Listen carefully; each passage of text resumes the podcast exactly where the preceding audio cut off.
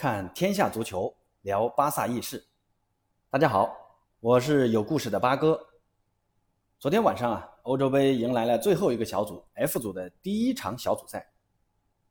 这个组呢是本届大赛的死亡之组，里面有三支曾经夺得过欧洲杯的传统豪强。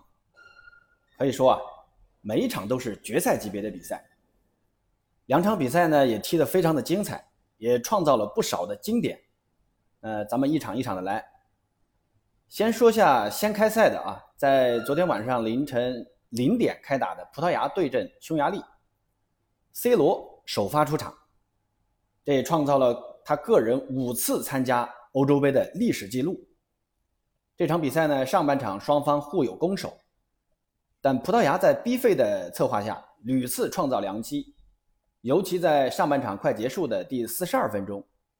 B 费在左侧传中穿透匈牙利的防线，无人防守的 C 罗面对近在咫尺的球门推射打高了，这对 C 罗来说太不可思议了！这么近的距离，近乎面对空门，这个没打进比打进要难得多啊！可能吧，这个历史不想让 C 罗的记录那么早的到来，给大家留点悬念。所以说啊，足球就是这么神奇啊！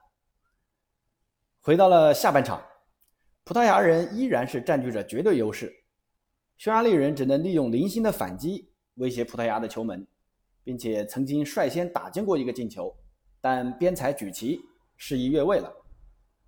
双方激战了八十三分钟，到了比赛的尾声，本场比赛终于迎来了高潮。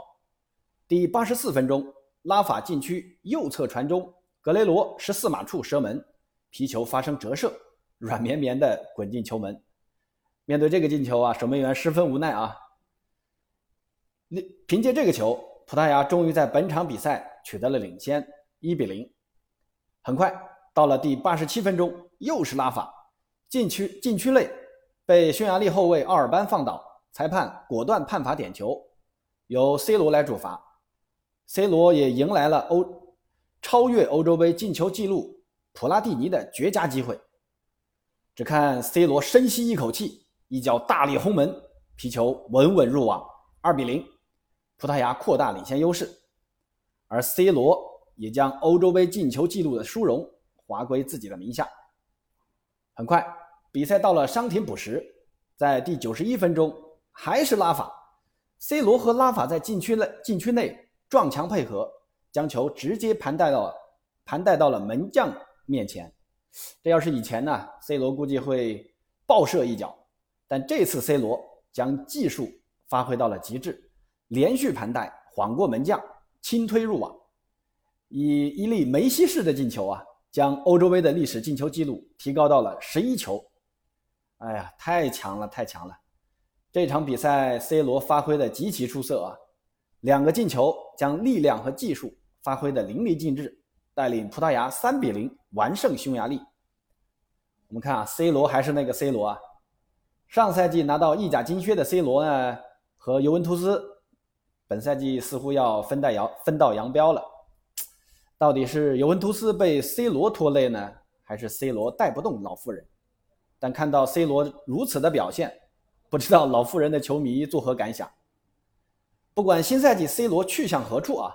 我们都希望 C 罗能给广大球迷带来更多更精彩的足球，我们也希望 C 罗在本届欧洲杯创造更多的记录，让我们拭目以待。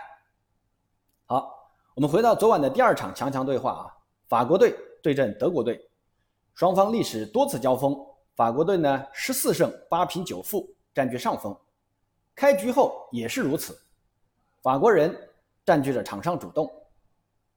十号姆巴佩非常的活跃啊，连续攻门，终于在第二十分钟，法国人迎来了第一个进球。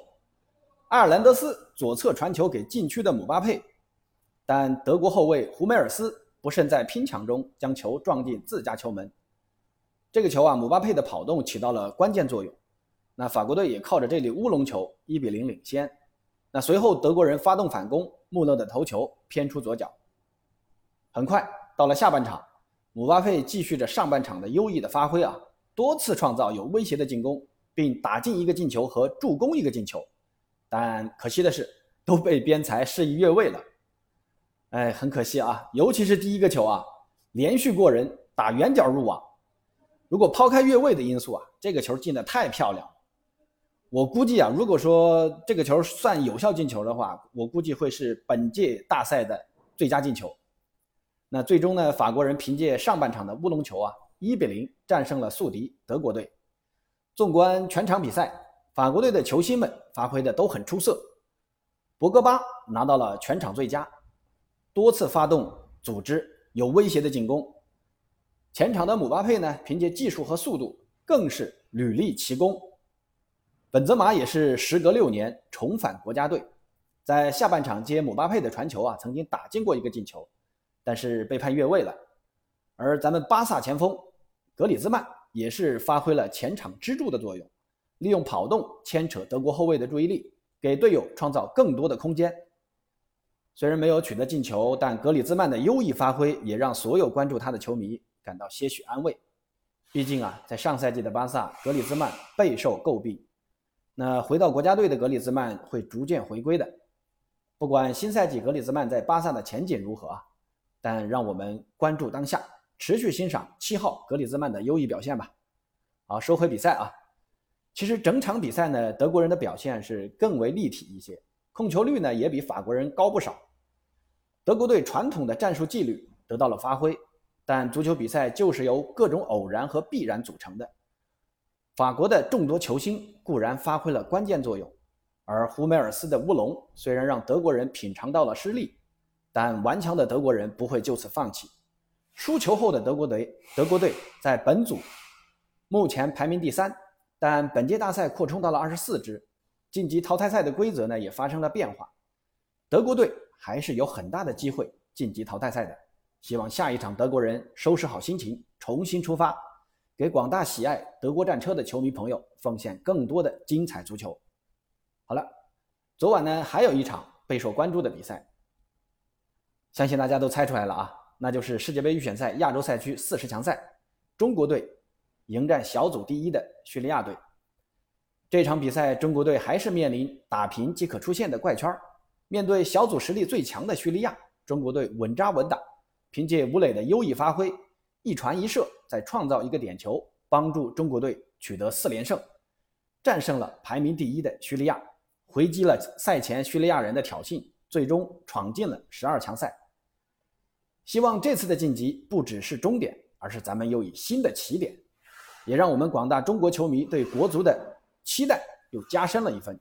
希望国足在接下来的十二强赛能拿出更高的斗志，提出更优异的足球，给我们国内支持国足的球迷更多的惊喜。加油，中国队！那今晚欧洲杯小组赛的第二轮也将开战，这三场比赛呢，我就不给预测了。那唯一关注的呢，就是男模队啊。意大利对阵瑞士，意大利人第一场的优异发挥啊，让我们对他们有了更多的期待。估计取胜出线不是难事儿啊。